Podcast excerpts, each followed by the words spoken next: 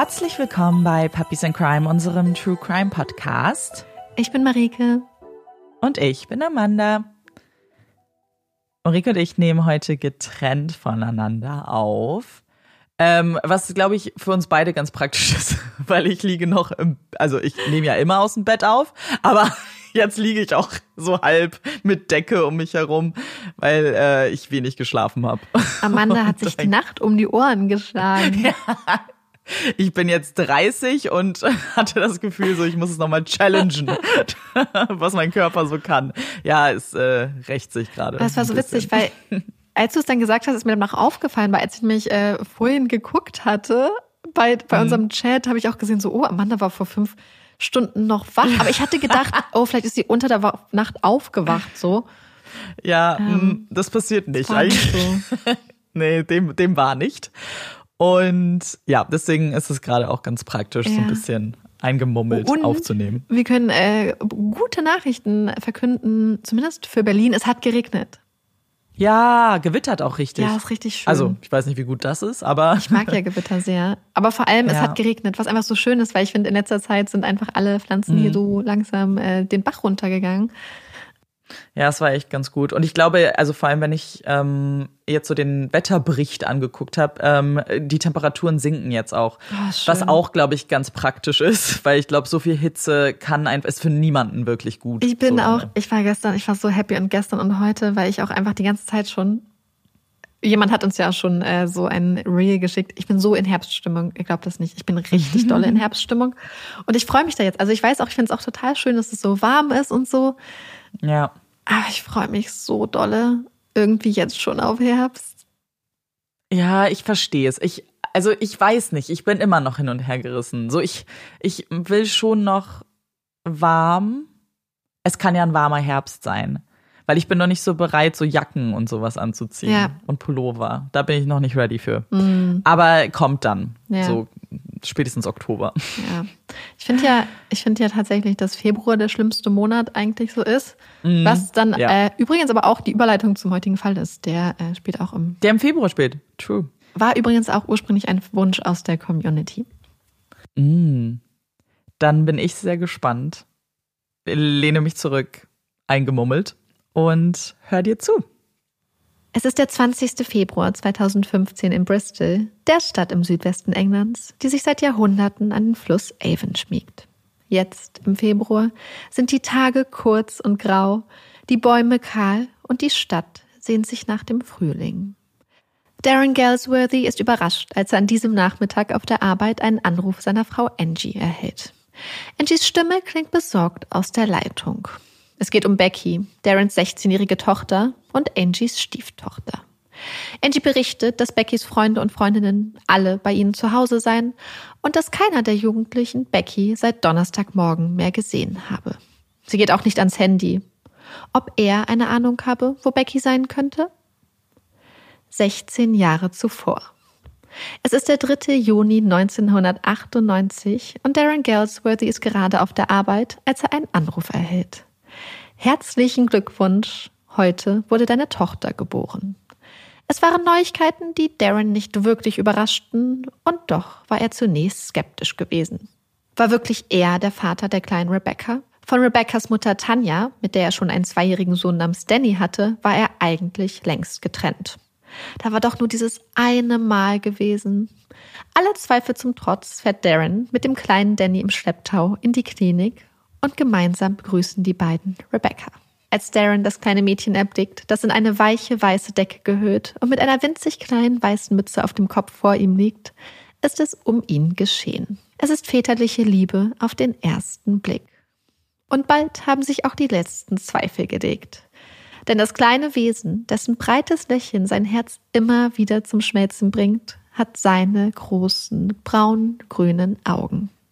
Stolz flaniert der junge Vater mit seinen beiden Kindern durch die Stadt und freut sich jede Woche darauf, Becky und Danny am Wochenende zu sich zu holen. Etwa ein halbes Jahr nach Beckys Geburt trifft Darren seine zukünftige Ehefrau Angie. Es ist nicht das erste Mal, dass die beiden sich über den Weg laufen. Als Darren Angie Jahre zuvor kennengelernt hatte, war er sofort hin und weg gewesen. So schön, so herzlich, so stark. Was für eine Frau. Jahrelang war sie ihm nicht mehr aus dem Kopf gegangen. Doch das Schicksal schien den beiden immer einen Stein in den Weg legen zu wollen. Immer war das Timing irgendwie falsch gewesen. Immer war gerade einer der beiden in einer Beziehung. Nie hatte es geklappt. Dafür steht Angie jetzt breit grinsend vor Darren, der gerade gemütlich ein Bier im Pub trinkt.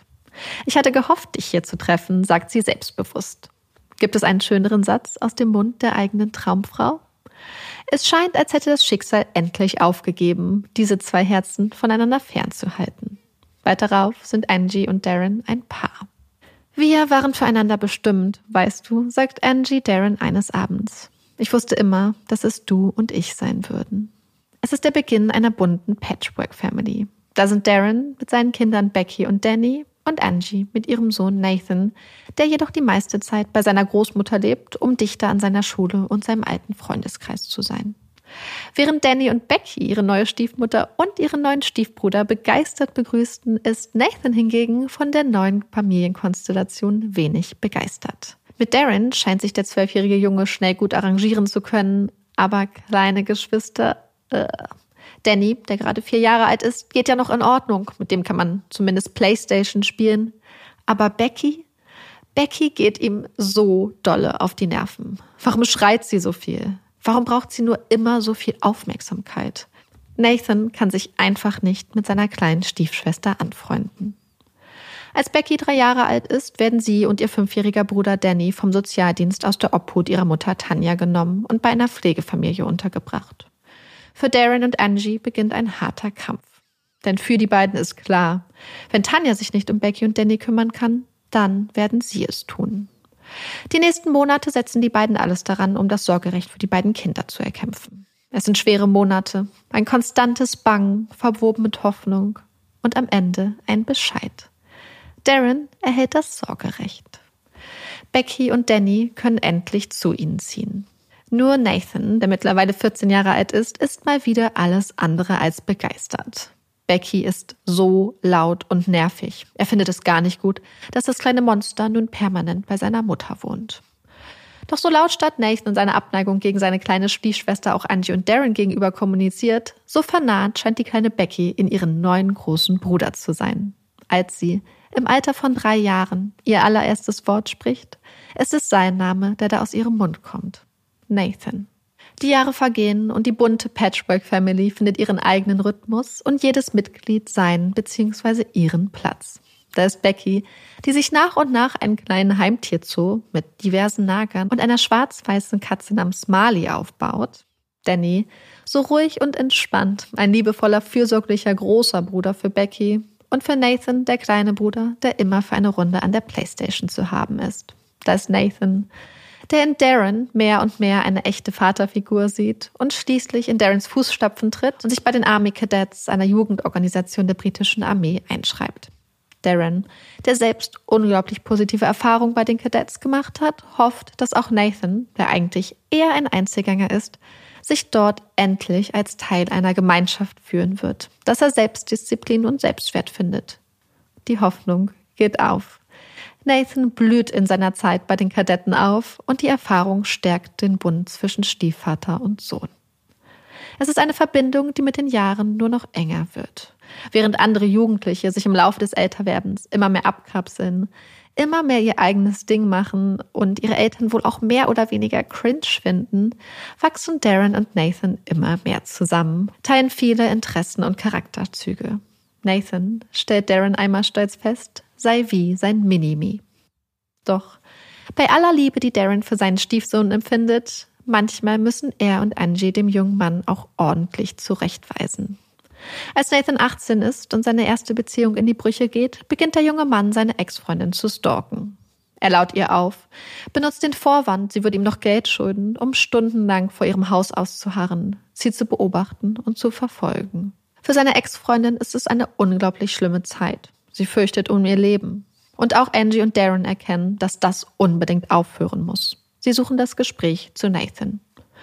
Darren ist streng mit ihm und denkt gleichzeitig, dass Nathan einfach noch ordentlich was zu lernen hat. Ein junger Mann sein ist wahrlich nicht immer einfach. Und während Nathan versucht, sich als Erwachsener im Leben zurechtzufinden, hat auch Becky ganz eigene Probleme. Denn auch ihr fällt zwischenmenschliche Kommunikation alles andere als einfach. Sie ist schüchtern, findet es unglaublich schwer, Körpersprache und Mimik anderer Menschen zu lesen und andere Menschen einzuschätzen. Darum fällt es ihr auch sehr schwer, Anschluss zu finden. Ein Umstand, der mit ihrem Wechsel von der Grund- auf die weiterführende Schule auf einmal stark auffällt. Anders als in der Grundschule, wo Becky eine beste Freundin hatte und anders als zu Hause, wo sie sich sicher und selbstbewusst fühlt, steht Becky in der neuen Schule auf einmal ganz alleine da und wird schnell Opfer gemeiner Schikanen. Mehrere Mädchengangs scheinen es auf die schüchterne Becky abgesehen zu haben. Sie wird beschimpft, gemobbt, bestohlen. Immer wieder sitzt sie nach der Schule weinend zu Hause und stellt Angie und Darren herzzerreißende Fragen. Warum mag mich niemand? Warum bin ich nur so hässlich? Das brutale Bodyshaming der anderen Mädchen zeigt bald seinen grausamen Einfluss. Immer mehr Essen streicht Becky von der Speisekarte, immer kleiner werden ihre Portionen. Als sie ankündigt, nun Sport machen zu müssen, sieht Darren, der die ganze Entwicklung mit äußerster Sorge beobachtet, eine kleine Chance. Er bietet Becky an, dass sie gemeinsam Boxen trainieren können, aber dafür, das betont Darren, dafür müsse sie ordentlich essen. Denn Essen ist Treibstoff. Doch die Krankheit hat Becky fest im Griff. Sie wird immer schwächer, hat bald keine Kraft mehr, mit Darren zu boxen, schafft es kaum noch, die Treppe hochzulaufen. Dazu kommt die Angst. Becky hat panische Angst davor, Opfer eines Verbrechens zu werden, traut sich an manchen Tagen kaum, das Haus zu verlassen. Es ist eine Angst, die sie in einem Gespräch mit einem Betreuungsdienst auf diverse Entführungsdokumentationen und Horrorfilme schiebt. Auch in der Schule scheint sich die Situation immer mehr zu verschlimmern. Becky versucht sogar voller Verzweiflung, die Schule zu verlassen, indem sie vorgibt, Angie und Darren würden sie fortan zu Hause unterrichten. Immerhin. Nachdem der kleine Schwindel auffliegt, bekommt Becky an der Schule Einzelunterricht, was die Situation zumindest dort etwas erträglicher zu machen scheint. Was hingegen kaum erträglich ist, sind die Kommentare zu Hause. Nathan, der nun längst erwachsen ist, macht es dem Mädchen an der Schule nach und schikaniert seine kleine kranke Stiefschwester. Er kommentiert ihr Gewicht und bodyshamed sie. Die Monate vergehen. Mit unglaublicher Stärke und psychotherapeutischer Betreuung kämpft Becky gegen ihre Krankheit. Stück für Stück kehrt ihre Kraft zurück, bis sie irgendwann sogar wieder mit Papa Darren boxen kann. Es ist eine gute Entwicklung, doch die Situation bei den Galsworthys ist oft alles andere als harmonisch. Ständig geraten Becky und ihr Vater aneinander. Die Fetzen fliegen, Wüste Worte und Drohungen werden sich an den Kopf geworfen. Und Vater Darren weiß sich oft nicht anders zu helfen, als seiner Tochter zu drohen, dass er sie rauswerfen wird, wenn sie nicht spurt. Viel harmonischer als zu Hause sieht es bald jedoch in Beckys Sozialleben aus. Sie findet neue, echte Freunde. Adam und Courtney. Als Becky 15 ist, lernt sie zudem ihren Freund Luke kennen. Er ist ein höflicher, fürsorglicher Junge und die Beziehung scheint Becky gut zu tun. Und auch bei Nathan scheint alles irgendwie zu passen. Er und seine langjährige Freundin Shauna haben ein Kind bekommen und Darren und Angie so zu unglaublich stolzen Großeltern gemacht. Bald darauf geben sich Darren und Angie, inspiriert durch das Glück des neuen Enkelkindes, in einer traumhaften Zeremonie das Ja-Wort. Es ist ein Tag des großen Glückes. Das frisch vermählte Ehepaar strahlt in die Kamera. Becky und Shauna grinsen in ihren blauen Brautjungfernkleidern breit in die Kamera und auch die jungen Männer der Familie scheinen vom Glück beseelt. Und jetzt das. Angies überraschender Anruf, ihre bange Frage, wo Becky sein könnte. Als Darren zu Hause ankommt, ist fast die gesamte Mannschaft da. Angie, Beckys Freund Luke, Courtney, Adam und ihre neue Freundin Taylor, Nathan und seine Partnerin Shauna. Wie verabredet hatte Becky die Nacht von Mittwoch auf Donnerstag bei Adam verbracht und hatte sich am Donnerstagmorgen von ihm verabschiedet. Danach war sie laut Angie und Shauna für einige Zeit zu Hause gewesen und hatte mit ihren Freundinnen und ihrem Freund Luke hin und her geschrieben. Shauna hatte noch gehört, wie sie gegen Mittag die Treppe herunterlief und die Tür hinter sich zuschlug. Seitdem herrschte Funkstille. Es war Luke gewesen, der Beckys Verschwinden zuerst bemerkt hatte. Sie hatte sich irgendwann einfach nicht mehr bei ihm gemeldet und er hatte angefangen, sich Sorgen zu machen und bei Angie nachgefragt, ob Becky zu Hause sei. Alle Anwesenden sind sich einig. Das passt so gar nicht zu Becky. Denn bis auf ihren Bruder Danny sind all die Leute, denen sie vertraut, hier im Wohnzimmer. Sie ist viel zu schüchtern, um einfach alleine in einen Bus zu steigen oder einen Ausflug zu machen. Becky schließt so schnell keine Bekanntschaften, geschweige denn Freundschaften. Und als ihre Freundin Courtney gemeinsam mit Darren einen Blick in ihr Zimmer wirft, fällt dem Mädchen sofort auf, dass Beckys Taschen und auch ihr Make-up noch da sind. Das ist absolut ungewöhnlich. Denn Becky legt unglaublich viel Wert auf Mode und Make-up und würde das Haus nie ohne eine kleine Tasche mit ihren Schminksachen verlassen.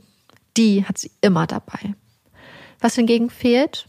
Ihr Laptop, ihr Handy, ihr Schlaf-Onesie, ein grüner Pulli von Angie, den Becky sich gemopst hatte, sowie ihre blaue Daunenjacke. Auch das kommt Courtney und Darren seltsam vor. Onesie und Schlabberpulli, so läuft Becky zwar gerne zu Hause rum, würde sich darin allerdings niemals in der Öffentlichkeit zeigen. Es ist Zeit, die Polizei zu rufen und Becky als vermisst zu melden. Bald darauf statten zwei Ermittler den Galsworthys einen Besuch ab, um mehr Informationen über Beckys Verschwinden zu sammeln. Die Suche geht los. Auch ein Facebook-Post, den Nathan mit einem Foto von Becky erstellt hat und der um Hinweise zu ihrem Verbleib bittet, wird viele hunderte Male geteilt. Bald scheint ganz Bristol vom Verschwinden der Teenagerin zu wissen. Freundinnen und Verwandte stehen in ständigem Kontakt mit Darren, fragen nach Neuigkeiten, bieten Hilfe und Unterstützung an. Die Polizei wendet sich in einer offiziellen Mitteilung an die Öffentlichkeit und bittet um Hinweise. Beckys Name und ihr Gesicht flimmern über Fernseher und aus Radios, blicken von hunderten Flyern überall in der Stadt. Der Hashtag Find Becky zieht sich bald wie ein roter Faden durch Posts und Tweets. Auch Darren und Beckys Großmutter mütterlicherseits stellen sich den Fernsehkameras und Mikrofonen. Auf einer Pressekonferenz machen sie auf Beckys Verschwinden aufmerksam, erinnern Becky daran, wie sehr sie geliebt wird und flehen sie an, wieder nach Hause zu kommen. Sie hoffen, dass, wer auch immer ihr Unterschupf bieten mag, sich dazu entscheiden wird, das Richtige zu tun. Es ist ein verzweifelter Aufruf, zumal Darren sich so sicher ist, dass Becky nicht einfach freiwillig abgehauen ist. Nachdem ursprünglich schon einige DNA-Proben aus dem Hause der Galsworthys genommen wurden, breitet die Spurensicherung bald ihren Suchradius aus. Angie und Darren müssen ausziehen, kommen in einem kleinen Hotel unter, während die Ermittlungsteams der Polizei ihr Zuhause genauestens unter die Lupe nehmen. Beckys Verschwinden berührt die Menschen in Bristol. Ihre Familie wird mit warmen Worten, mit Blumen, Teddys und Mitgefühl überhäuft. Die Hilfsbereitschaft in der Stadt, die sich zunächst durch Tweets, Posts und Mitgefühl geäußert hatte, überträgt sich bald auf die Straßen. Hunderte Freiwillige durchkämmen zusätzlich zu den Polizeisuchmannschaften in der grauen Tristesse des Februars die Straßen und Parks der Stadt, suchen in Flüssen, auf Hügeln und Wäldern nach einer Spur, nach irgendeinem Hinweis darauf, wo Becky sein könnte. Immer wieder muss Darren an das letzte Mal denken, als er Becky gesehen hatte. Wie er nachts in ihr Zimmer getapst war, um ihren laut plärrenden Fernseher auszustellen, wenn er das geahnt hätte, dann, dann hätte er ihr noch übers Haar gestreichelt. Dann hätte er sie in den Arm genommen. Wenn er das geahnt hätte. Wenn Becky wieder nach Hause kommt, dann wird er nicht mehr so mit ihr schimpfen. Nein, dann wird er nicht mehr ausrasten. Dann wird er sich zusammenreißen. Er wird alles anders machen, wenn Becky wieder nach Hause kommt. Oder falls Becky wieder nach Hause kommt. Die Wochen vergehen. Angie und Darren ziehen von einem Hotel ins nächste. Immer noch hält die ganze Stadt die Augen offen und die Suche nach Spuren läuft auf Hochtour. Hashtag Find Becky. Ihr Gesicht ist allgegenwärtig. Und obwohl die Suche nach Becky bald zu einer der größten Polizeiaktionen des Landes wird, endet der Februar und Becky fehlt immer noch. Am 3. März, zwei Wochen nach Beckys Verschwinden, klingelt bei Darren und Angie das Telefon. Angie geht ran. Es ist ein kurzes Telefonat, nach dessen Ende sie ihren Ehemann mit schockiertem Gesichtsausdruck anstarrt. Sie hat Tränen in den Augen. Man hat Nathan und Shauna festgenommen. Nathan und Shauna? Darren kann kaum glauben, was sie ihm da sagt. Was für ein Bullshit. So ein Mist. Das muss ein Fehler sein. Was zum Teufel macht die Polizei da nur? Darren hat ihn doch schon einmal gesagt, dass niemand aus ihrer Familie irgendetwas mit Beckys Verschwinden zu tun hat. So ein verdammter Bullshit. Warum machen die Ermittler nicht einfach ihren Job, statt ihre Familie zu belästigen? Kurze Zeit später stehen zwei Mitglieder der Polizei bei Darren und Angie vor der Tür und wollen den beiden erklären, was es mit der neuesten Entwicklung auf sich hat. Und schnell wird klar, dass die Festnahme von Nathan und Shauna nicht die einzige schockierende Neuigkeit an diesem Tag ist. Der Polizist zögert. Als Family Liaison Officers sind er und seine Kollegin genau für die Betreuung und Kommunikation zwischen Polizei und Angehörigen ausgebildet. Doch manche Nachrichten sind einfach so unendlich schwer zu überbringen. Die Suche nach Becky ist nun eine Mordermittlung, teilt der Officer mit. Sie haben Leichenteile gefunden. Es ist Becky. Der DNA-Abgleich war positiv.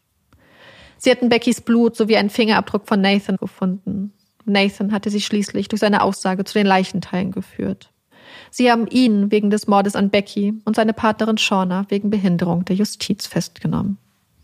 Nathan. Nathan. Angie weint bitterlich. Darren flucht und schreit, dass er Nathan umbringen werde. Trauer, Schmerz, Hass. Wie eine riesige Welle brechen die verschiedenen Emotionen über Beckys Vater herein. Nathan war doch sein Boy gewesen, sein Junge, sein Trauzeuge. Er hatte ihn geliebt. Und jetzt hatte dieser Bastard ihm seine Tochter genommen, seine Becky. Ich werde ihn töten, brüllt er. Und Angie weint. Langsam setzen sich die großen und kleinen Puzzleteile vor Darrens innerem Auge zusammen. Shauna, die ausgesagt hatte, Becky wäre die Treppe heruntergelaufen und aus dem Haus gestürmt. Die seltsame Tatsache, dass es keinerlei Überwachungsvideoaufnahmen von Becky gegeben hatte, dass keiner ihrer Nachbarn sie am Tag ihres Verschwindens gesehen hatte. Sie war nie die Treppe heruntergelaufen, war nie aus dem Haus gestürmt. Aber warum? Warum? Darren denkt an Nathans Verhalten Becky gegenüber. Verhalten, das sie so oft als unreife Geschwisterrivalität, als dumme Jungenstreich abgetan hatten. Wie oft Nathan Becky erschreckt hatte, wie viel Spaß er daran gehabt hatte, sie schreien zu hören und die Angst in ihrem Gesicht zu sehen. Wie er sie immer wieder gemobbt und schikaniert hatte. Und er denkt an das eine Mal, als er Becky zum Kinderpsychologen begleitet hatte. Zu Hause fühlte sie sich sicher, hatte sie in der Stunde damals erzählt, mit Angie und ihrem Dad. Alleine würde sie sich jedoch nicht sicher fühlen und auch nicht in Nathans Gegenwart. Darren hatte ihre Gefühle damals nicht nachvollziehen können. Du brauchst keine Angst vor Nathan haben, hatte er ihr versichert. Er ist dein Bruder. Er würde dir niemals wehtun. Die Suche ist vorbei.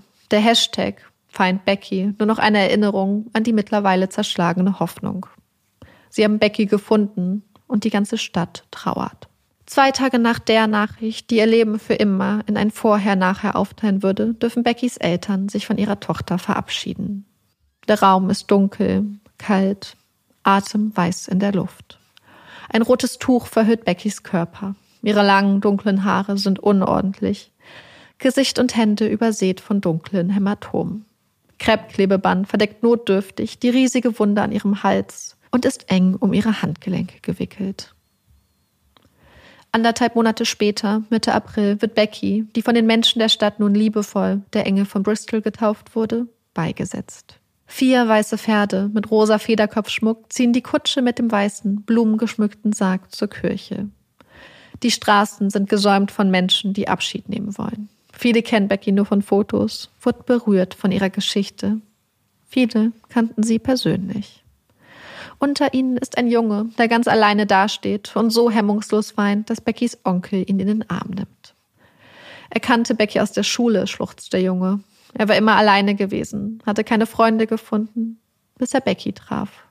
Sie hatte sich mit ihm angefreundet und hatte die Einsamkeit verscheucht. Das hört sich ganz nach Becky an. Sie hatte sich zur Aufgabe gemacht, jüngere Schüler und Schülerinnen zu betreuen, hatte immer die Augen offen gehalten, um sicherzugehen, dass keiner und keine von ihnen die gleichen Erfahrungen machen muss wie sie. Tausende Fragen schwirren in den nächsten Monaten durch die Köpfe von Beckys Familie. Es ist die Frage nach dem Warum, nach dem Wie, wie konnte er nur, die Frage nach den Details der Tat. Viel mehr, als dass Becky erstickt wurde, wissen sie nicht. Es ist die Frage danach, wie eine Ehe so etwas verkraften kann. Die Frage, wie man seinen Sohn lieben kann nach so einer Tat. Die Frage, was aus dem kleinen Kind von Shauna und Nathan werden wird.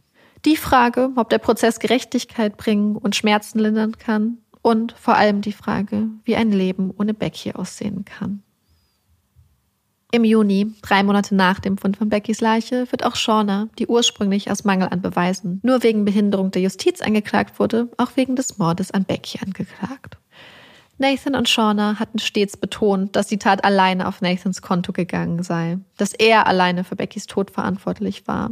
Shauna habe von all dem gar nichts mitbekommen. Eine Aussage, die von Anfang an unglaublich unglaubwürdig erschien, die sich jedoch lange nicht mit Beweisen widerlegen lassen zu schien, bis ein Fingerabdruck von Shauna auch sie direkt mit der Tat in Verbindung brachte. Vier Monate später, Anfang Oktober 2015, beginnt der Prozess vor dem Bristol Crown Court. Auf der Anklagebank sitzen neben Shauna und Nathan noch zwei weitere junge Männer, denen vorgeworfen wird, Shauna und Nathan dabei geholfen zu haben, Beckys Leiche zu verstecken. Zwei weitere Angeklagte, ein junger Mann und eine junge Frau, hatten sich bereits in einem früheren Verfahren in den gleichen Anklagepunkten für schuldig bekannt. Der Prozess hält nicht nur Bristol in Atem. Das ganze Land schaut wie gebannt auf das Gericht.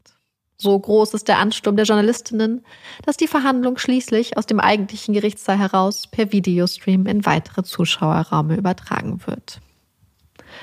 Was in diesem Prozess nicht in Frage steht, ist die Tatsache, dass Nathan für den Tod von Becky verantwortlich ist. Die Frage, um die es hier in den nächsten Wochen jedoch gehen wird, ist, wie genau diese Verantwortung aussieht und inwiefern Shauna und die beiden mitangeklagten jungen Männer in die Tat verwickelt sind. Laut der Verteidigung war alles ein dummer Unfall. Lediglich der Versuch, Becky eine Lektion zu erteilen, der schiefging und tödlich endete. Eine Tragödie. Ein riesiger Fehler. Ungeplant, ungewollt und vor allem ganz alleine Nathans Verantwortung. Es hatte ihn immer so aufgeregt, wie Becky mit seiner Mutter umgegangen war. Wie respektlos und dreist sie mit ihr geredet hatte dass sie immer wieder irgendwelches Zeug im Weg rumliegen ließ, über das Angie, die an multipler Sklerose litt, dann stolperte. Becky habe gar nicht wertgeschätzt, wie gut sie es hatte. Daher habe er ihr eine Lektion erteilen wollen. Sein Plan? Becky entführen und sie dann irgendwo im dunklen Wald aussetzen. Ihr noch irgendeinen Spruch reinrücken und hoffen, dass sie nach dieser Erfahrung demütiger, rücksichtsvoller und hilfsbereiter sein wird. Er habe sich eine Skimaske übergezogen und am 19. Februar gegen Mittag an Beckys Tür geklopft und gefragt, ob er reinkommen dürfe. Er habe sie eigentlich nur kurz außer Gefecht setzen wollen. Es gäbe da so eine Technik, die sie in der Schule immer benutzt hätten. Man ist kurz weg und danach ist wieder alles okay. Doch irgendwie sei alles schiefgelaufen. Als er die bewusstlose Becky im Koffer habe verstauen wollen, habe er gemerkt, dass sie nicht mehr atmete, dass etwas nicht mehr stimmte. Sie war tot gewesen. Es war ein Unfall. Ein richtig dummer, schlimmer Unfall. Er habe das so nicht gewollt. Und Shauna, Shauna habe damit absolut nichts zu tun gehabt. Die Staatsanwaltschaft sieht das Ganze natürlich etwas anders. Laut ihrer Darstellung hatten Nathan und Shauna die Tat gemeinsam geplant. Angespornt zum einen durch ihre Abneigung gegen Becky sowie ihre eigenen sexuellen Fantasien in Bezug auf jugendliche Mädchen. Es ist eine Vorstellung, bei der sich bei vielen Menschen im Gerichtssaal der Magen umdreht. Sexuelle Fantasien, jugendliche Mädchen. Es sind Worte, die Darren irgendwie nicht besonders überraschen. Er erinnert sich an den Tag, als Nathan mit dem Auto vorgefahren war und hinten drin ein Haufen viel zu junger Mädchen gesessen hatte. Darren hatte ihn ausgeschimpft, hatte sich ihm in den Weg gestellt und ihm befohlen, die Mädchen nach Hause zu bringen. Nathan war so wütend gewesen, als er sich mit dem Wagen voller Mädchen aus dem Staub machte. War es der Anfang eines Musters gewesen? Wie viel hatten sie nicht mitbekommen? Denn irgendwann kam Shauna. Eines Tages waren sie vorgefahren. Shauna hatte neben Nathan im Auto gesessen. Nathan hatte sie mit nach Hause bringen und als seine neue Freundin vorstellen wollen. Darren hatte einen Blick auf das Mädchen geworfen und Nathan verboten, sie mit nach Hause zu bringen. Du bist 21 und sie ist noch ein Kind. Sieht kaum älter aus als 14. Nathan hatte das abgestritten. Sie ist längst 16, hatte er Darren erzählt. Denn dann wäre die Beziehung legal gewesen. Doch Darren hatte seinem Stiefsohn nicht geglaubt. Er hat doch zwei Augen im Kopf. Sie könnten gern wiederkommen, hatte er Nathan gesagt. Vorausgesetzt, sie hätten eine Geburtsurkunde, um zu beweisen, dass Shauna wirklich 16 Jahre alt ist. Nathan und Shauna waren wütend davon gedüst und hatten, zwei Jahre später wieder gemeinsam vor der Tür gestanden. Die Geburtsurkunde in der Hand. Shauna war endlich 16 geworden. Mit der Zeit hatte Shauna sich einigermaßen gut in die Familie integriert. Becky, die zu diesem Zeitpunkt noch in der Grundschule gewesen war, hatte die neue Freundin ihres Stiefbruders angehimmelt und immer alles darauf angelegt, Shauna zu gefallen. Mit mäßigem Erfolg. Denn Shauna schien das jüngere Mädchen eher uncool zu finden. Gleichzeitig war Shaunas Lebensgeschichte ein Beispiel dafür gewesen, wie es für Becky und Danny auch hätte laufen können. Wie Beckys Leben hätte aussehen können, wenn Angie und Darren damals nicht alles daran gesetzt hätten, das Sorgerecht für die beiden zu bekommen. Shauna hatte ihre Kindheit und Jugend im englischen Pflegesystem verbracht, war viele Jahre lang von einer Pflegefamilie zur nächsten geschoben worden, bis sie schließlich im Alter von 13 Jahren zu ihrer Mutter ziehen konnte. Bei den Girlsworthys schien sie Stabilität zu finden. Eine Familie, die bei weitem nicht perfekt war, aber die zusammenhielt und von der sie bald ein fester Teil war. Nicht zuletzt durch die Geburt ihres ersten gemeinsamen Kindes. Und jetzt, jetzt sitzt sie da auf der Anklagebank. Nachrichten, die sich Shauna und Nathan in den Monaten vor Beckys Tod hin und her schickten, lassen darauf schließen, dass es eigentlich nicht Becky, sondern ein anderes 16-jähriges Mädchen hätte werden sollen. Mehrere Monate lang hatten die beiden das Mädchen im Visier gehabt, hatten Kontakt zu ihr aufgenommen. Einmal hatte Nathan sogar bei ihr vor der Tür gestanden, um eine Essensbestellung zu liefern. Wenige Wochen später war Becky tot gewesen. Doch nicht nur auf dieses 16-jährige Mädchen hatten die beiden ein Auge geworfen. Fuck you, hatte Nathan Shawner zwei Monate vor Beckys Tod geschrieben. Dann bring mir doch zwei hübsche Schulmädchen mit. LOL. Ja, ich kidnappe sie einfach aus der Schule, hatte Shauna geantwortet. Am gleichen Tag schrieb Shauna an Nathan, war gerade bei Kostcutter und dabei ein hübsches, zierliches Mädchen gesehen, hätte sie fast ausgenockt und mit nach Hause genommen. LOL. XO. XO. Nathans Antwort? Spar dir das. Fast. Now fucking do it, bitch. X, X, X, X. Ja, ich reise einfach in der Zeit zurück und reise dann mit ihr auf unseren Dachboden, hatte Shauna geantwortet. Doch nicht nur Nachrichten über die Entführung Minderjähriger hatten Nathan und Shauna regelmäßig ausgetauscht. Immer wieder schickte Shauna ihrem Partner pornografisches Material. Nathans Pornokonsum, der schon im Kindesalter begonnen hatte, sei mit der Zeit immer intensiver geworden, sei am Ende quasi eine Sucht gewesen, während die Beziehung zu Shauna sich immer mehr verschlechterte. Pornografisches Material, das in großen Mengen auf Nathans Laptop sichergestellt wird, ist extrem und unglaublich brutal. Neben seinem immer weiter ausufernden Pornokonsum habe Nathan zudem diverse Male die Dienste von Sexarbeiterinnen in Anspruch nehmen wollen. Ohne Erfolg. Der junge Mann verspürte keine Erregung, denn die Frauen waren nicht das gewesen, was er suchte. Wann genau die beiden den Plan fassten, wann genau sie sich für Becky entschieden, lässt sich schwer sagen. Jedoch bestellte Shauna genau einen Monat vor Beckys Ermordung zwei Elektroschocker. Am Tag der Tat machten Nathan und sie einen Abstecher zu einem Supermarkt, um entsprechende Batterien zu besorgen, bevor sie weiter zu den Galsworthys fuhren. Am gleichen Tag, zwischen Vormittag und Mittag, wurde Becky in ihrem Zimmer ermordet. Sie wurde erstickt, ihr Körper übersät von Hämatomen. Zeichen eines verzweifelten Überlebenskampfes. Gemeinsam sollen Shauna und Nathan Beckys Leiche dann aus dem Haus und in den Kofferraum ihres Autos geschafft haben und seien circa sechs Stunden später zu sich nach Hause gefahren, hätten sich Essen bestellt und ein YouTube-Video mit dem Titel Do You Want to Hide a Body? Auf Deutsch Willst du eine Leiche verstecken? geschaut. Das Video, eine Parodie auf den Filmsong Do You Want to Build a Snowman aus dem Disney-Film Frozen. Am nächsten Tag machte Nathan einige Besorgungen. Zwei Flaschen Abflussreiniger, Handschuhe, eine Gesichtsmaske, Augenschutz sowie eine Motorsäge. Zudem besorgten er und Shauna gemeinsam verschiedene Arten von Müllsäcken, Gummihandschuhen und drei Rollen Frischhaltefolie.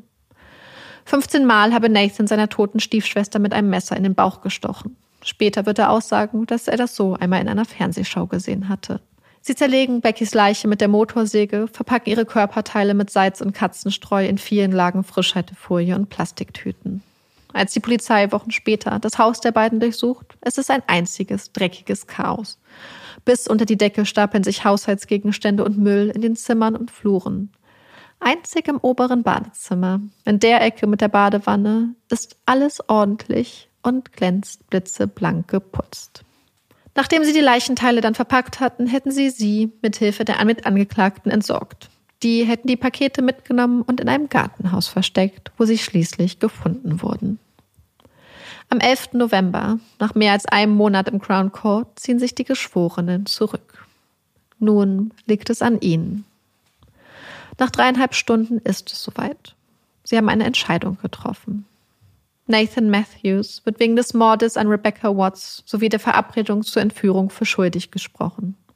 In weiteren Anklagepunkten hatte er sich bereits zu einem früheren Zeitpunkt schuldig bekannt.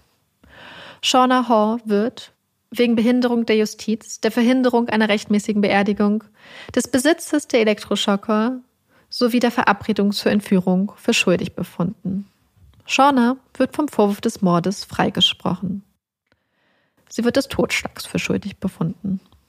Ihre beiden Mitangeklagten werden des Vorwurfs der Beihilfe nicht für schuldig befunden. Zwei Tage später, am 13. November, geht es wieder zurück ins Gericht. Es werden Victim Impact Statements gehört.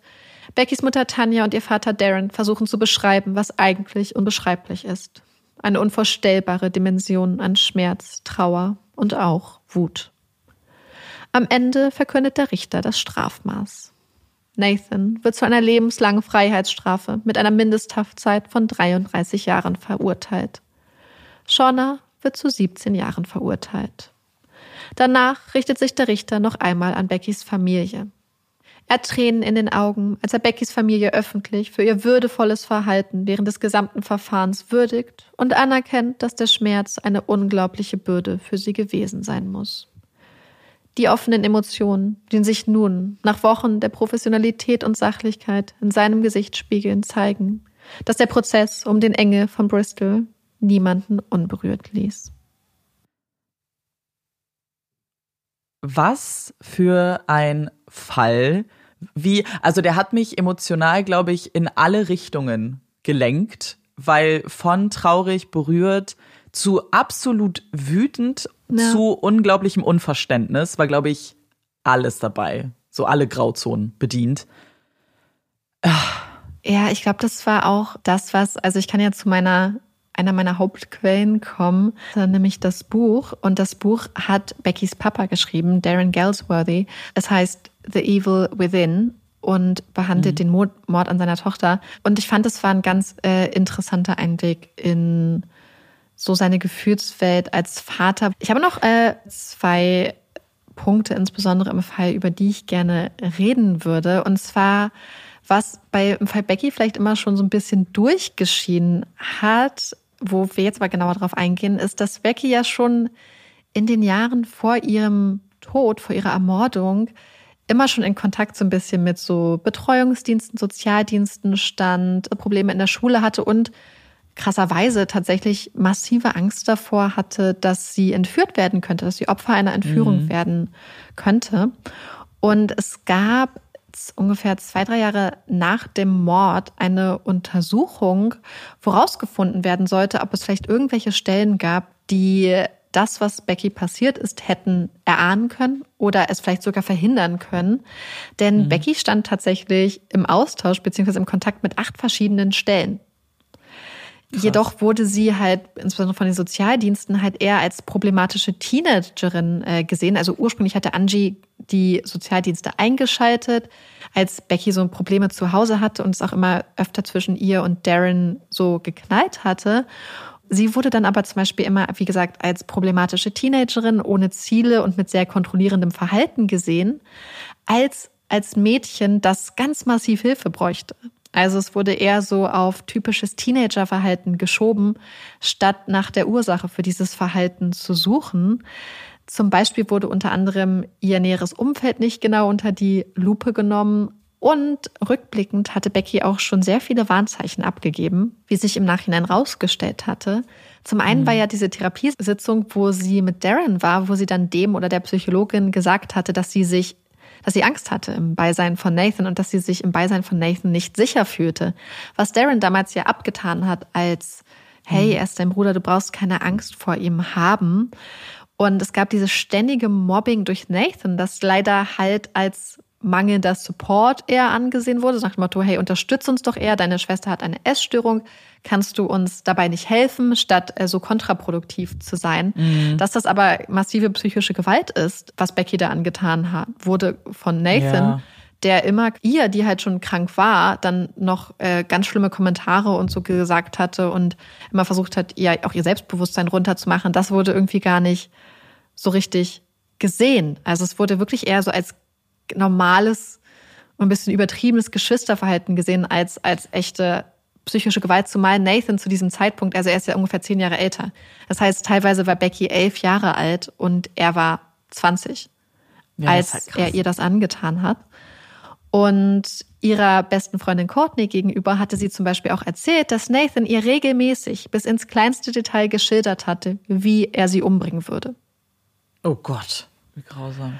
Und ihr Vater hat dann später auch, auch glaube ich, im Rahmen der Untersuchung ausgesagt, dass sie rückblickend hätten erkennen müssen, dass Beckys Verhalten, mhm. mit dem sie so Probleme hatten, sich immer ganz stark verschlimmert hatte, wenn Nathan vor Ort war. Das heißt, dass ja. ihr krasses Verhalten eigentlich immer eine Reaktion auf seine Anwesenheit und äh, ja das Mobbing durch ihn zum Beispiel war. Und er hat auch gesagt, dass er sich mehr Unterstützung gewünscht hätte. Also es war ihm, glaube ich, damals gar nicht so bewusst, weil man, glaube ich, manchmal, wenn man halt eine Art von Erziehung an sich selbst kennt, reflektiert man vielleicht manchmal gar nicht, dass das, wie man ähm, an bestimmte mhm. Probleme rangeht, nicht richtig ist. Und er hat gesagt, dass er rückblickend sich mehr Unterstützung gewünscht hätte, denn er wusste oft gar nicht, wie man sich in Situationen richtig verhält und hat dann, wie erwähnt, Becky halt sehr, sehr oft gedroht, sie rauszuschmeißen wenn sie sich nicht benommen hat. Manche Quellen erwähnen, dass es nicht nur bei reinen Drohungen geblieben ist, sondern dass Becky tatsächlich auch rausgeschmissen wurde und dann zum Beispiel bei Freundinnen unterkommen musste. Ach, Insgesamt hat die Untersuchung ergeben, dass keine der Stellen, mit denen Becky in Kontakt stand, die Tat hätten voraussehen oder verhindern können. Gleichzeitig wurde aber festgehalten, dass Becky sehr viel bessere Unterstützung hätte bekommen müssen, dass man mhm. anerkennen hätte müssen, dass sie nicht einfach ein in Anführungsstrichen problematischer Teenager ist oder eine problematische Teenagerin, sondern dass sie ein sehr einsames Mädchen ist, was ganz schwieriges häusliches Umfeld hat und wirklich Unterstützung bräuchte. Das ist halt ja. total schade, weil sie halt einfach in Kontakt mit so vielen Stellen stand. Aber ich glaube, das Problem ist manchmal, dass wenn es dann so viele Stellen sind, dass jeder so ein kleines Mosaikteil bekommt, so ein Puzzlestück mhm. und dass selten die Kommunikation dann so gut und reibungslos verläuft, dass es halt dann kommuniziert wird. Ja. ja.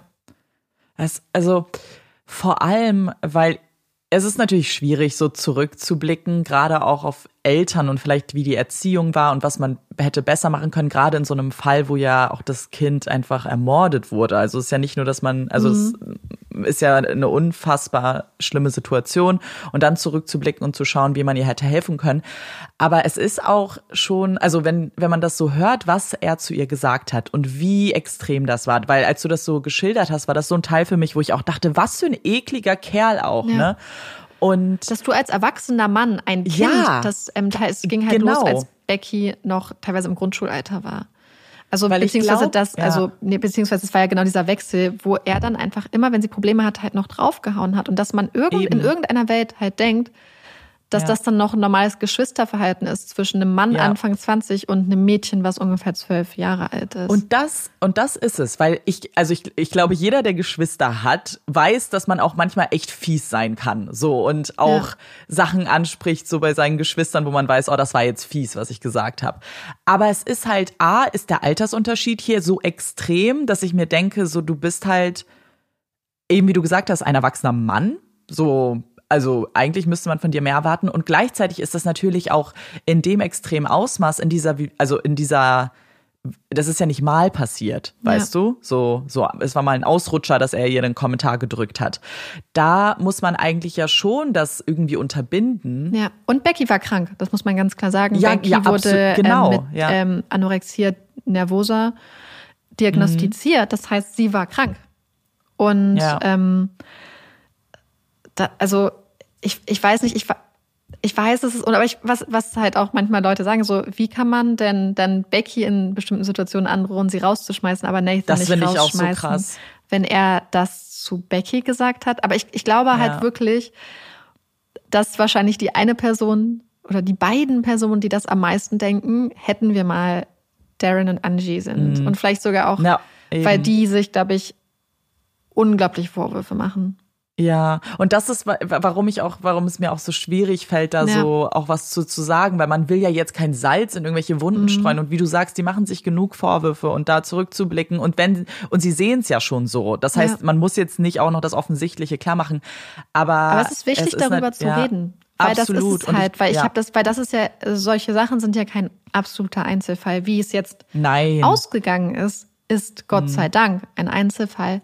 Aber ich Ja. glaube, dass in der Gesellschaft jetzt gerade erst dieses Bewusstsein dafür wächst, was auch Ja. wirklich psychische Gewalt ist und Auswirkungen von psychischer Ja. Gewalt und wie gefährlich Worte sein Und können. wie, ja, und wie dich sowas dein ganzes Leben auch begleiten wird. Das, was dir, glaube ich, Ja. gar nicht klar ist. Aber wenn Becky noch leben würde, dann hätte das alles Spuren hinterlassen. Ja. Sowohl Nathans Verhalten als auch diese Androhung und so. Mhm. Und das ist halt was, eben wie du sagst, wo, was ich super wichtig finde, darüber zu reden, weil ich glaube, einem selbst ist das gar nicht unbedingt bewusst. Und wenn du Glück hast, kannst du es irgendwann aufarbeiten, aber manchmal geht das dann halt so unnoticed. Und manchmal trägst du es ja auch zum Beispiel an deine eigenen Kinder weiter, weil du es gar nicht Ja, so wahrgenommen hast als absolut. Problem, weil du dachtest, also wir kennen das ja, so wurde ich doch erzogen, mir hat's nicht geschadet, let's go. Aber es hat dir schon geschadet, manch, also kann dir geschadet haben. Ja. Ich finde, das passt auch schon und ich finde, das ist eigentlich so auch so fast so ein Spiegelbild äh, und das ist Shauna und Nathan und Shauna. Ähm, weil es ist ja immer so die Frage und Amanda und ich hatten eben auch kurz schon so ein bisschen, ich sag mal, off-Microphone darüber geredet.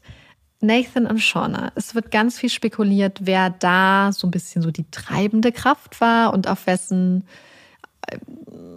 auf wen das alles so zurückging. Und ich finde das ganz interessant, wie viel da so spekuliert wird und dass das, weil Nathan wird natürlich von allen offensichtlich auch als Täter gesehen, aber es gibt viele Stimmen, die Shauna als, als die äh, kontrollierende Person in der Beziehung darstellen, die Shauna auch als, sie wird sehr, sehr negativ dargestellt. Ich meine, natürlich, sie hat sich offensichtlich ähm, an einer unvorstellbar grausamen Tat äh, beteiligt. Das kann man auch gar nicht runtersprechen. Das möchte ich auch gar nicht.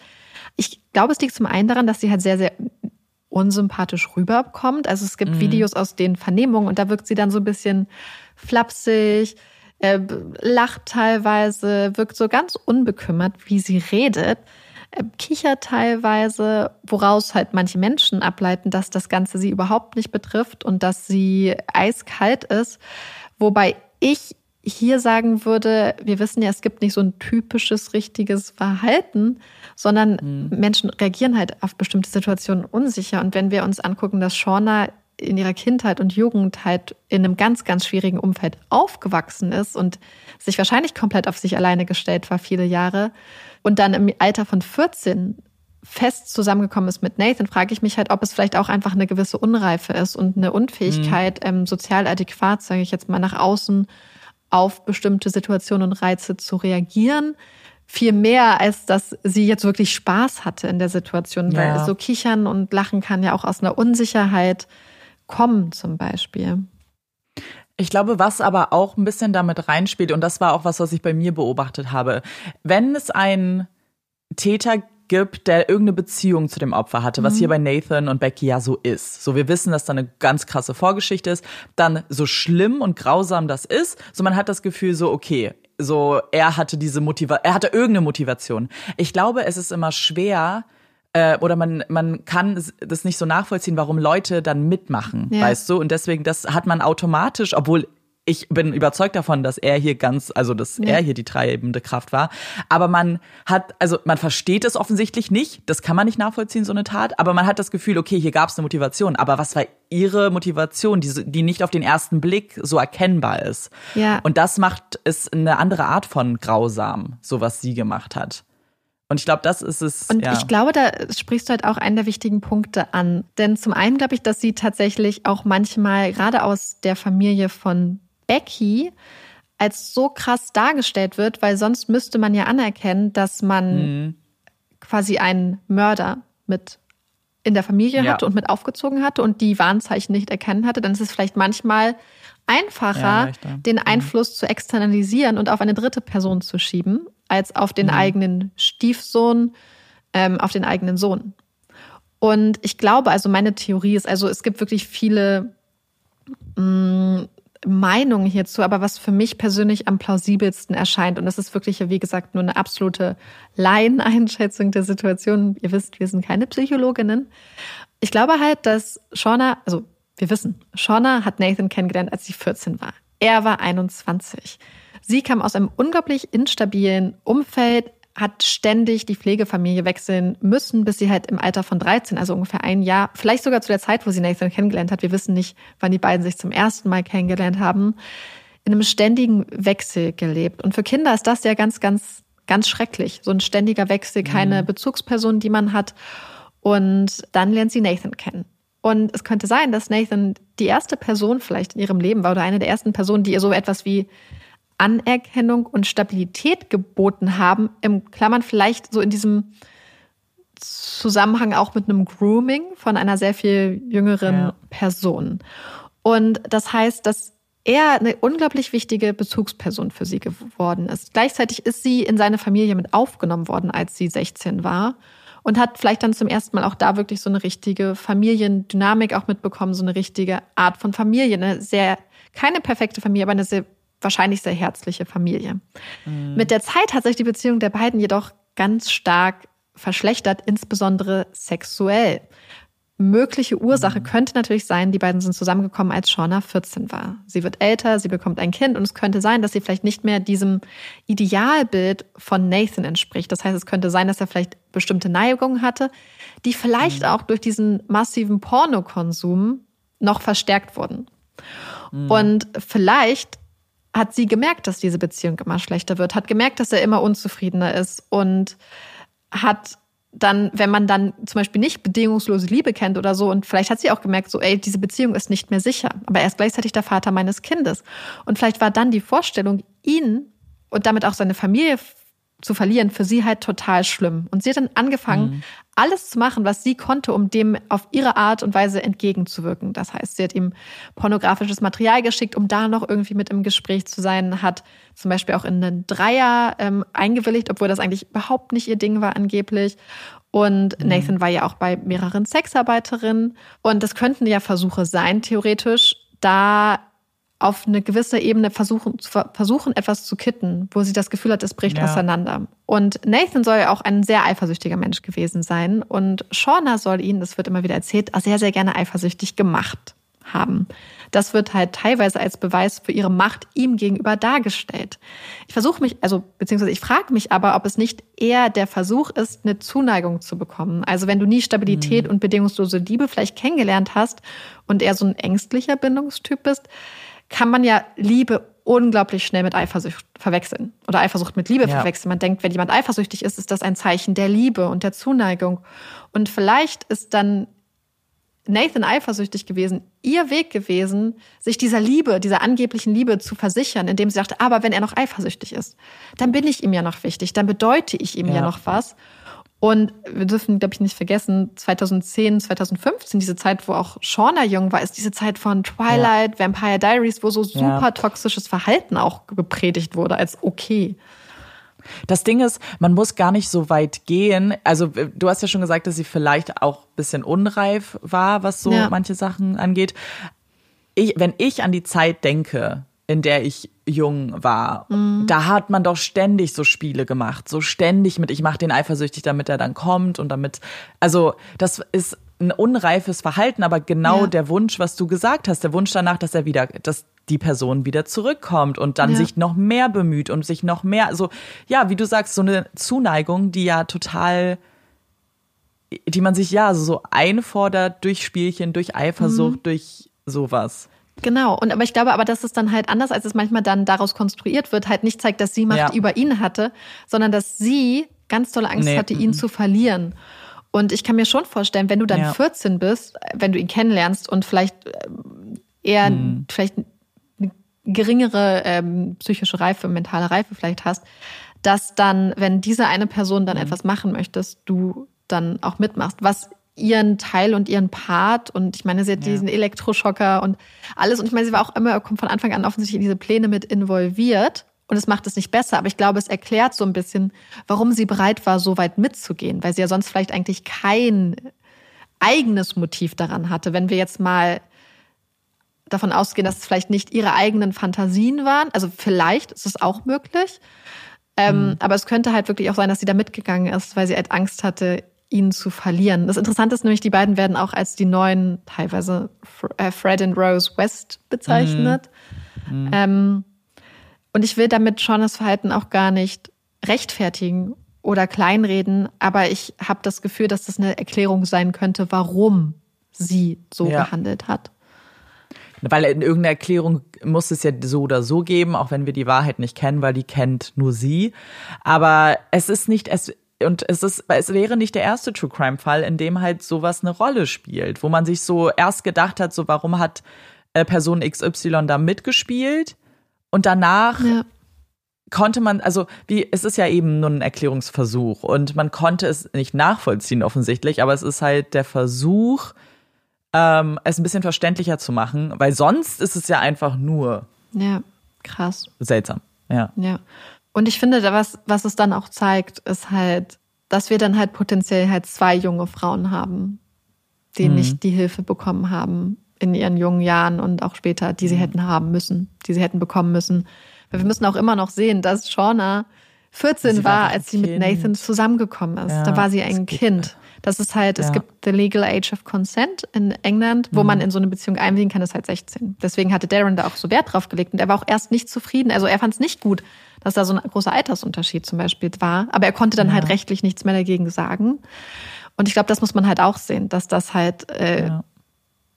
wenn man ein erwachsener Mann ist und das ist ein, das ist, sie ist ein Kind so mit 14 an der Grenze ja so zum Jugendlichwerden. Da passiert ja. ganz viel.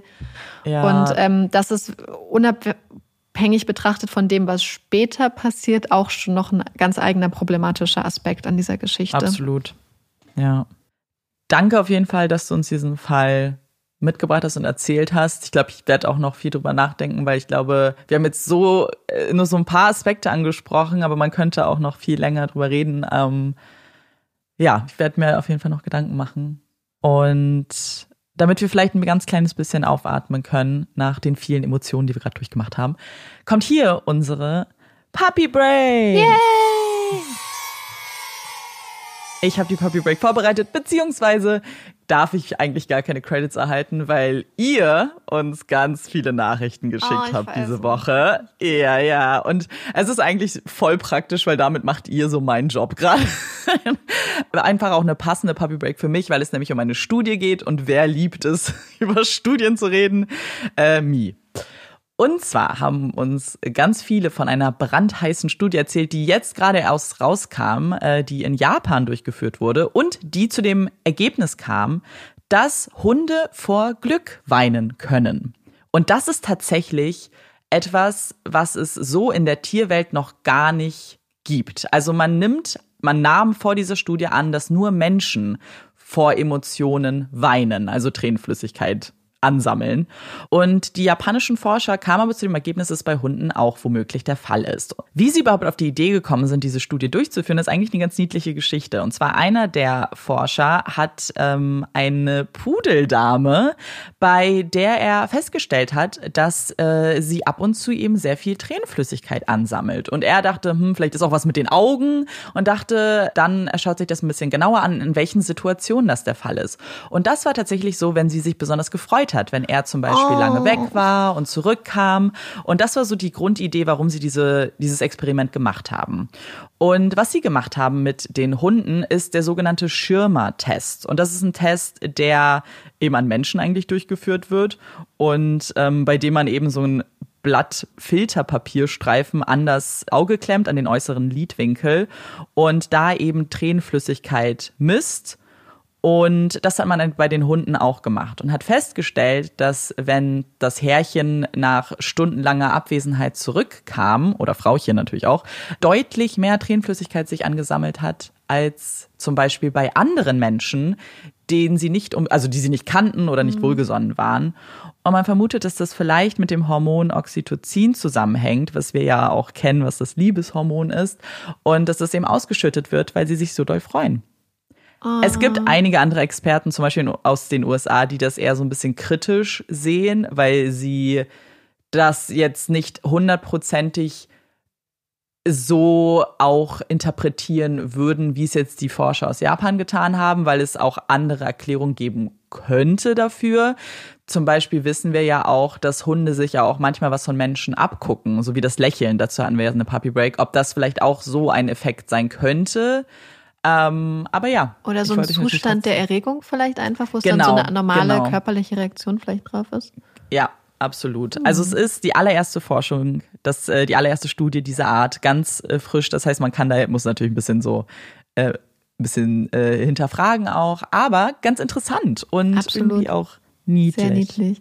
Ich fand das auch so süß, als ich das gehört habe, war ich so, oh, wie niedlich. Ja. Sehr süß. Richtig cute. Kommen wir jetzt zur nächsten Rubrik und zwar unseren Empfehlungen. Willst du anfangen? Soll Du ich kannst anfangen. Ich fange an. Ähm, ich habe eine Netflix. Tja, ist es eine Doku? Ist es eine Serie? Eine Netflix macht es einem immer so schwer, ne? So da, es ist eine Ja. Netflix-Serie. Und zwar heißt die The Most Hated Man on the Internet. Und ich bin drüber gestolpert, als ich in Kanada war und äh, beziehungsweise hingeflogen bin und dann einen ziemlich langen Aufenthalt hatte irgendwo und dachte, ach, ich gucke jetzt irgendwas. Und hat mich total gekriegt ähm, weil ich die Geschichte spannend fand und die Aufmachung auch erinnert sehr an so die ganzen Tinder-Schwindler, äh, in Anführungszeichen, von der Aufmachung her. Finde ich eigentlich immer ganz interessant. In der Serie geht es um Hunter Moore, beziehungsweise eine Website, die er ins Leben gerufen hat. Und auf dieser Website findet etwas statt, womit ich mich vorher gar nicht so viel beschäftigt habe, was ich aber sehr interessant fand, und zwar Revenge Porn nennt sich das, also quasi Rache-Pornografie. Und die Idee dahinter ist, dass Menschen sich quasi an ihren Liebespartnern rächen können, indem sie ihre Nacktfotos, Videos auf dieser Website hochladen. Also schon als Konzept absolut widerwärtig. Aber was es noch schlimmer macht, ist Hunter Moore und sein ganzer Charakter. Denn es ist natürlich so, dass er das Ganze sehr befeuert. Er hat sehr viele sehr, sehr schlimme Einstellungen, zum Beispiel zu Frauen und was Frauen zu tun und zu lassen haben. Und geht dann auch so weit, dass er einige Verbrechen begeht, um an Material ranzukommen. Mehr sage ich jetzt erstmal nicht. Aber der Titel, ich glaube, den Titel als Most Hated Man on the Internet hat er auf jeden Fall verdient. Beziehungsweise gehört er da, glaube ich, zu ein paar Leuten, die diesen Titel wahrscheinlich auch tragen sollten. Und ja, es ist auf jeden Fall spannendes Thema. Macht, also mich hat das auch super wütend gemacht, aber ähm, ich fand's gut, also so sich damit auch zu beschäftigen, so ein bisschen. Ist an mir nämlich ein bisschen vorbeigegangen damals. Ich glaube, ganz ehrlich, ich weiß nicht, wie ihr das seht, aber es wäre eigentlich auch ein richtig gutes Thema für eine Amanda-Folge mal. Ja, ich würde, ich hätte, ja, das stimmt. Ich habe ja diese, also ich überlege mal, ob ich so ein bisschen vielleicht sowas in die Richtung mache, weil eigentlich ist es, ist es halt so eine ganz andere Art von Verbrechen, aber re- interessant und richtig eklig und grausam und irgendwie, Ja. ja. Ja, richtig, richtig schlimm. Und ich glaube, auch ein Thema, wo man wirklich auch nochmal drüber reden sollte, auch jenseits vielleicht von der Netflix-Dokumentation. Ja, absolut. Hätte ich auch Interesse daran. Wäre ich auf jeden Fall dafür. Könnt ihr auch schreiben, wenn ihr auch dafür seid, dass Amanda Ja. da mal eine Folge zu macht. Wenn, wenn du einen Schreibt. entsprechenden Fall findest. Ja, ja, ja, ja, genau. Wird's bestimmt geben. Äh, genau, schreibt, wenn da irgendwie Interesse besteht. Und Marike, ich weiß, dass du auch noch eine Ich habe Empfehlung eine für uns super hast. eigennützige Empfehlung. Heute sind nämlich noch ein paar Bücher bei mir äh, reingeflattert vom Verlag. Wenn der Sommer jetzt fast vorbei ist oder ihr seid noch voll in Sommerstimmung oder ihr fahrt jetzt noch in den Urlaub oder ihr denkt sich, oh mein Gott, die Sommerferien sind vorbei, ich habe aber eigentlich total Fernweh, dann würde ich euch mein Buch Hashtag Travel Girl ans Herz legen. Ähm, es ist ja für Teenager geschrieben. Ab zwölf verfolgt Maya, die mit ihrer Familie ein Jahr quasi um die Welt äh, reist und dann ein paar sehr nette Leute kennenlernt und ein paar sehr interessante Tiere. Aber ich habe schon von der einen oder anderen erwachsenen Person gehört, dass er und auch sie äh, das auch ein bisschen Spaß dran hatten. Also wenn ihr nach einer leichten Reiselektüre für den Urlaub oder für zu Hause sucht, sch- schaut doch mal vorbei beim Hashtag Travelgirl. ja, ganz schamlose Eigenpromotion. Ja, ich habe das Neues gesehen, dass andere Äh, Leute. wenn nicht hier, wo ja, dann? Ich habe nämlich Neues gesehen, dass manche Leute das voll viel machen und dann dachte ich so, ich glaube, ich muss das auch mal wieder ankündigen. Und deswegen ja, aber das habe ich muss gedacht, man auch, also jetzt mal Real Talk. So, Ja. man, ich, ich verstehe voll, wenn man selber, also wir, wir empfehlen auch unseren Podcast ja nie irgendwo. Aber eigentlich richtig dumm von uns. Ja, so, das, ist, das nehmen wir uns vor. Das haben wir uns Ja. äh, vorgenommen, dass wir da. Ja, man, Ähm. wenn man so, also ich glaube, wir beide sind so, aber ich weiß auch viele Menschen, dass man dann so ein bisschen, dass jemanden nicht aufzwingen möchte und so. Aber es ist ja, man muss ja. Mhm. Ja. eigentlich stolz darauf sein, was man schafft. So. Ja. Und wir sind ja eigentlich Voll. auch stolz. Das ist Voll. eigentlich echt. Und ich habe auch schon so süße Nachrichten teilweise von euch auch da draußen bekommen. Also das war das ist immer total schön ja. und freut mich immer total. Also auch, auch danke an alle, die das Buch schon gekauft haben. Ähm, ja. Ich war übrigens neues ja auch auf einer Hochzeit, wo Amanda ja das äh, Outfit ausgesucht hatte. ähm, und da waren einfach zwei Leute, die gesagt haben, dass sie auch ab und zu Puppies in Crime hören. Ja. Da war ich so excited und konnte das gar nicht glauben und dachte so, hä, jetzt ernsthaft ja. so? Ähm, ja. ja. mich sehr gefreut. Geht mir auch so. Ich bin dann auch immer ganz überrascht. Übrigens, weil wir, glaube ich, letztens mal eine Nachricht bekommen haben und ich glaube, wir haben das auch schon lange nicht mehr gesagt.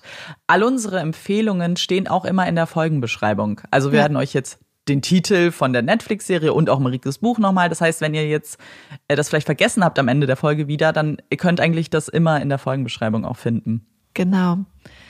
Und jetzt kommen wir aber zu unserer finalen Kategorie. Hot Takes. Hot Takes. Ich freue mich, weil ich war heute so gut vorbereitet, dass ich sogar auf hinter meinen Talking Points zum Fall mein Hot Take aufgeschrieben hatte. Und ich hatte es dir gestern auch schon mit, mit einem Hashtag geschrieben, weil ich so Angst ja. hatte, dass ich es vergesse. Also, wie einige aufmerksame Hörerinnen und Hörer da draußen vielleicht wissen, gibt es eine englische YouTuberin namens Madeline Olivia, die ich über alles liebe. Nee, und Amanda und Madeline Olivia sind irgendwie immer so, weiß ich nicht, irgendwie erinnert ihr mich aneinander manchmal. Äh, auf sehr, sehr positive Art und Weise. Auf jeden Fall liebe ich Madeline Olivia und gucke mir ihre Sachen total gerne an und habe sie auch schon mal empfohlen. Und neulich hatte sie ein Video gemacht, wo ich dann mir so ganz äh, erschrocken die Hand so an den Hals gemacht habe, so, oh mein Gott, wie so eine viktorianische Lady. Denn sie hatte ein, ihr Bett neu bezogen mit neuer Bettwäsche. Geil. Und dann hat sie etwas gesagt, wo ich ein bisschen schockiert war. Denn sie meinte, und sie wusste, sie hat schon gesagt, es gibt wahrscheinlich böse Nachrichten, sie hat das, die Bettwäsche vorher nicht gewaschen. Sie hat die Bettwäsche Hä? einfach so, weil sie meinte, sie war so aufgeregt, dass Ach die so, Bettwäsche da war, Bettwäsche. dass sie die neue Bettwäsche aufgezogen hat. Ah. Und das hat mich daran erinnert, dass ich alles, was neu ins Haus kommt, an mhm. Bettwäsche, ähm, Kleidung etc., immer einmal vorher waschen muss, bevor ich es benutzen kann. Aber ich kenne auch Leute, ja. die so sind, hä, ist doch perfekt crispy clean. Wieso sollte ich das jetzt waschen? Voll toll, es riecht ja sogar noch nach Laden und Chemikalien. Ähm, solche Leute kenne ich aber auch. Und dann habe ich gedacht. Ja, und eine so eine Person macht mit dir einen Podcast. Nein, ernsthaft, du auch? Mhm. Ich bin. Ah, oi, oi, oi, oh, Gott, Amanda, oi, oi. oh mein Gott, oh mein Gott. Ernsthaft? Ich bin. Ja. Ja, ja, ja, ja. Oh mein Gott. Aber ich dachte, wir hatten uns darüber unterhalten. Also ich Vielleicht war mir nämlich nicht mehr sicher, mit, weil. Aber ja, ja, gar nicht. Also jetzt bitte, bitte, jetzt bombardiert uns nicht mit den ganzen Gründen, warum man das machen soll. Bitte, ne, also wirklich, ich meine das ganz, so froh, ganz ernst. Ich weiß das. Ist. Oh mein Gott. Ja, deswegen. Also das Ding ist, ich mache das auch aus genau diesen Gründen. So wenn Sachen neu sind, dann ist das noch, ja, dann ist es so. Oh, ich hasse das. Ich, ich, auch dieses Chemische, was ja super ungesund ist, aber ich liebe auch so, wenn das noch so nach Ikea-Verpackung riecht. Ach so. Aber ich meine, bei Ikea, also wenn das jetzt so Möbelsachen sind oder so, ist ja noch. Nein, ich meine jetzt Ikea-Bettwäsche. Oh Gott.